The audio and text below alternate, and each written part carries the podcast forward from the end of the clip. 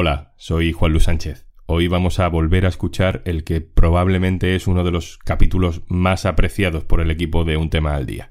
Seguimos el rastro de dos personas desde el principio de la guerra de Ucrania, nos van mandando sus notas de voz por WhatsApp y solo en el tono de su voz, en las escenas que describen, se va entendiendo cómo su vida cambiará para siempre. Te dejo con seis días en la guerra, diario de una resistencia.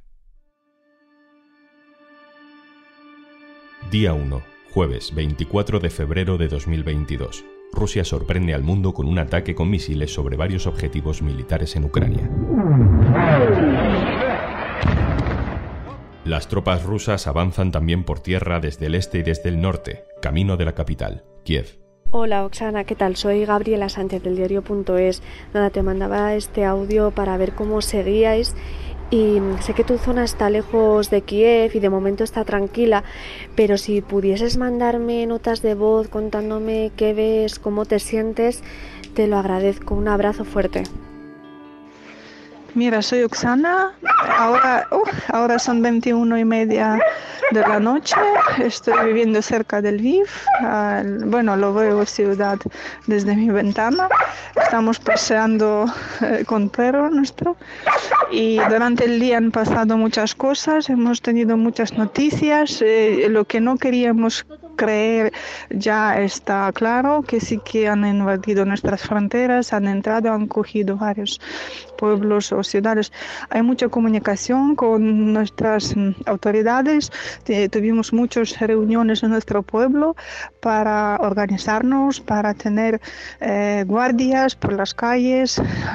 Nos organizamos entre todos vecinos y ahora pues hay muchos, no sé si es verdad o no es verdad o es fake, muchas noticias de que van a atacar el GIF esta noche.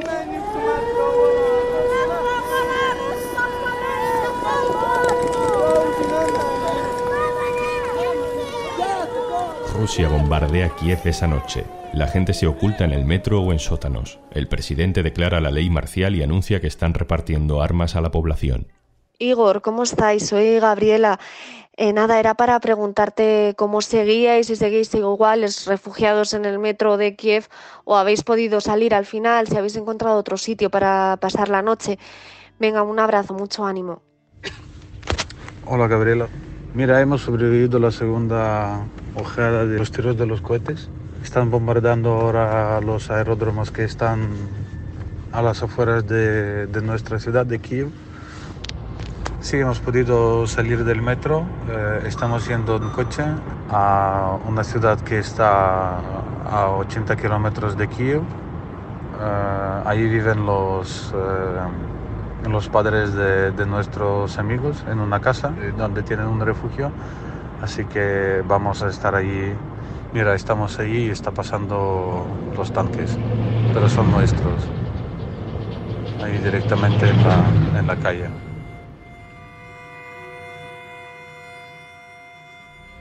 Día 2, viernes 25 de febrero. Rusia intensifica su ataque aéreo sobre varias ciudades de Ucrania. Las bombas han caído a apenas 100 kilómetros de la casa de Oksana, que vive en Lviv, también llamada Leópolis, en el oeste del país, donde esta noche se decreta un toque de queda.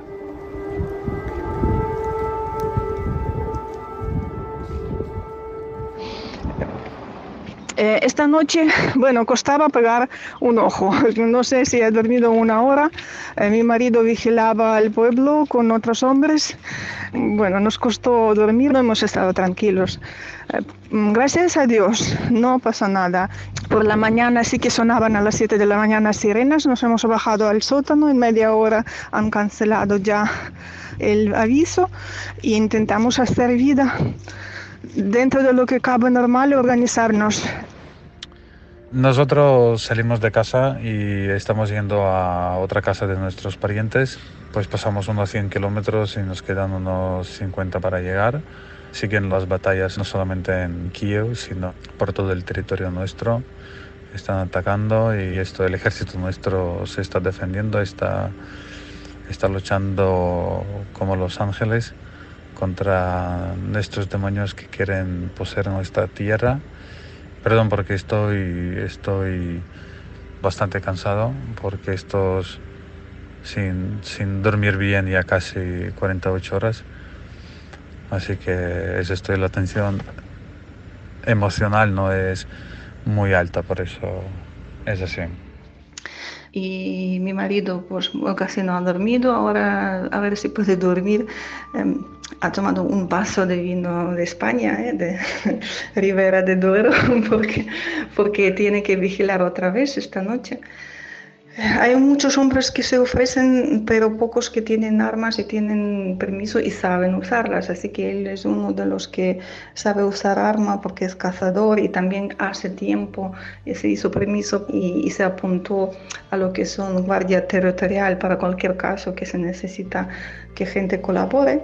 Y entonces tiene que vigilar cada noche aquí esta zona. Día 3, sábado 26 de febrero empieza la guerra urbana en las calles de Kiev. Las grandes ciudades resisten al avance ruso que no es tan rápido. Cientos de miles de personas empiezan a huir hacia el oeste, donde vive Oksana con su marido Bogdan y su hija pequeña, Marta. Hola Gabriela, cada vecino ya ha cogido una familia y viene otra más que voy a coger yo aunque ya tengo una familia en casa, pero bueno, aún me quedan camas, nos, nos, ponemos un poco más justitos, dormimos con nuestros hijos, pero lo ofrecemos a otra gente, ¿sabes? Llevan ya un día huyendo o más de 24 horas en carretera y cansados, pues que duermen y que se quedan con nosotros todo lo que necesitan. Me alegro que todas mis vecinas son muy acogedores, todos se ayudan, pues son buena gente, buena gente y nos mantenemos todos juntos, ayudamos a quien podemos y acogemos a quien podemos. Ahora estoy eh, en baño porque ah, como ya son muchas personas en casa, estoy llenando la bañera de agua por si no hay suministro, que hasta ahora hubo, pero bueno, ya vamos a hacer 4, 4, 11 personas en casa, así que hay que tener agua. Hola Gabriela, te quiero contar un poquito. Nosotros otra vez nos despertamos al escuchar unas explosiones aquí al lado de la casa en que estamos nosotros y bajamos directamente al sótano. El ejército ruso sigue su ataque. Habían también unos ataques con cohetes a, a los edificios de los civiles de la capital nuestra de Kiev y también empezaron a atacar por todas partes. Y de verdad que ahora es bastante difícil. Están tirando los cohetes por todas partes y no les importa si es una base militar o, es algunas casas de los civiles. Ellos siguen su programa.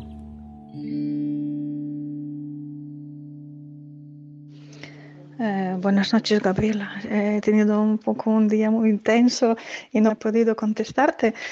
Eh, pues mira, sí que estaba muy preocupada durante el día porque en la noche pasada, el día pasado fue horrible, muchas batallas, muchas pérdidas, el Kiev destrozado, todas las puentes destruidos también, todas esas noticias me han, otra vez me pusieron el tema de que Marta tiene que irse para que estemos más tranquilos y, al fin la hemos llevado para que coge un tren. Ahí hay un caos porque mucha gente quiere salir, la niña un poco asustada, ¿sabes? Cuando hay mucha gente todos entran es un poco caótico. Pero bueno, eh, está en tren y esa es la noticia del día niña está en el tren. Ahora la tienen que recoger ahí amigos. Y bueno, en principio esperemos que amigos lleguen, que se encuentren, que ella pasa la noche en casa de amigos en Polonia. Luego mañana tendría que irse a Cracovia. Día 4, domingo 27 de febrero.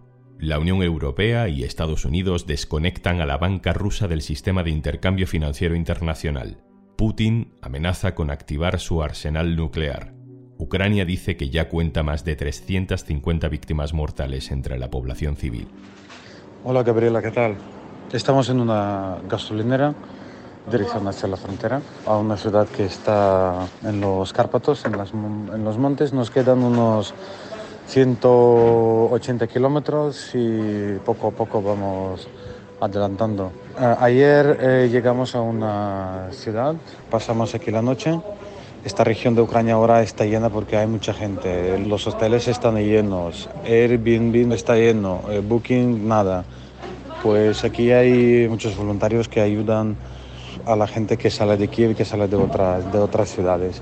Eh, nosotros ayer fuimos a una escuela donde los voluntarios organizaron un refugio, cenamos ahí eh, porque llegamos tarde y había mucha gente, mucha gente de, de muchas regiones de Ucrania. Luego nos acompañaron a, a, una residencia estudiantil médica que está en esta ciudad y allí dormimos la noche. Bueno, hoy puedo contarte toda la noche por lo contenta que estoy y todo. Es que hoy pueblo, vamos, ha hecho cosas que no sé si se podría hacer en un mes.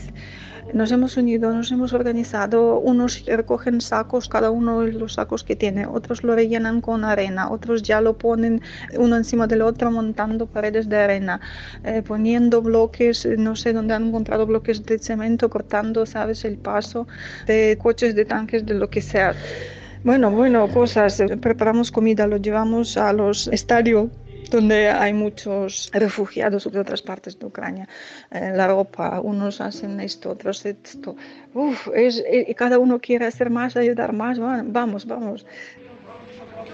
Bueno, la situación para el día de hoy es muy dura. Mm, otra vez atacaron las bases y los aeródromos ucranianos. También Kharkiv, que fue la primera capital de Ucrania, eh, está bajo un bombardeo. Tengo ahí los amigos y están todo el día en el sótano, todo el día. Así que es muy, muy duro ahí. Kiev sigue defendiéndose. Han prohibido salir a la calle, pero seguimos defendiéndonos. Fue eh, la noche tensa. Hay muchos tanques cerca de Kiev y su meta es eh, entrar en Kiev. Pero bueno, seguimos, seguimos adelante.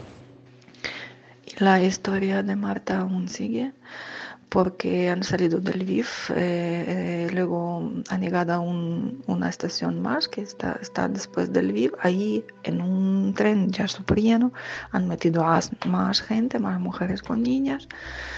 Eh, y luego han hecho unos kilómetros más y han parado en medio de un campo.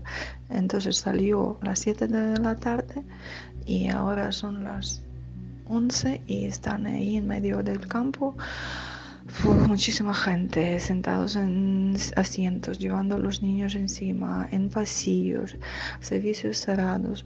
No les dejan salir porque hace mucho frío, 6 bajo cero. Bueno, bueno, bueno, historia. Bueno, pero la incomunidad de todo eso se puede, mientras están vivos eh, a salvo, esto se puede pasar por encima. Fue muy intenso hoy. He estado reunida con otras seis, ocho mujeres. Hemos estado haciendo mm, sí es un plato típico ucraniano, es como empanada, pero se cuece, es eh, patata con cebolla mm, frita y con queso fresco, es relleno y luego pasta, eh, es como tortellini pero grande, ¿no? Y se cuece. Y, mm, entonces esto eh, lo hemos estado casi todo el día preparando para nuestros hombres que están en vigilancia, para Mm, refugiados de otras zonas que están aquí y eso me ha entretenido un poco. Día 5, lunes 28 de febrero. Putin asedia Kharkov, la segunda gran ciudad de Ucrania, y bombardea barrios residenciales.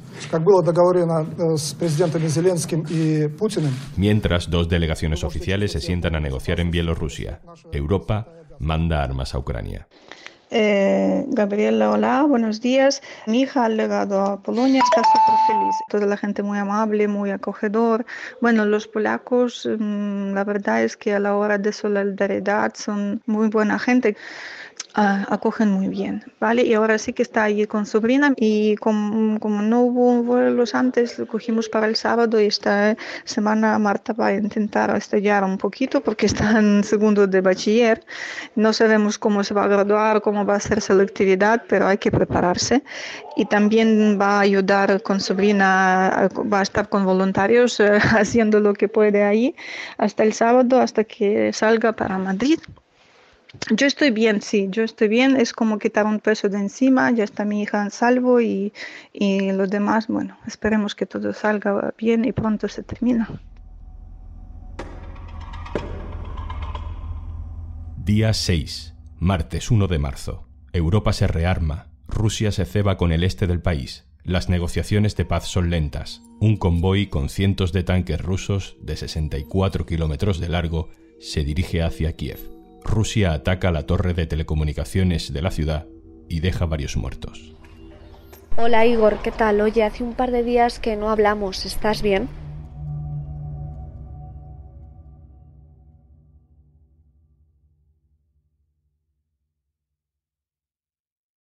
Este capítulo de Un tema al día ha contado con la colaboración de Gabriela Sánchez, con la producción de Izaskun Pérez y Carmen Ibáñez, con el montaje de Pedro Godoy. Yo soy Juan Luis Sánchez. Mañana, otro tema. Si te gusta profundizar en la información, en Podimo te ofrecemos podcasts como Las dos muertes de Javier Ardines, Gal el Triángulo, En la jaula de oro o A hostias con la realidad, para ir más allá de titulares y datos sin alma. Consigues 60 días de prueba gratis en podimo.es barra al día y descubre estos y otros 3.000 podcasts y miles de audiolibros más.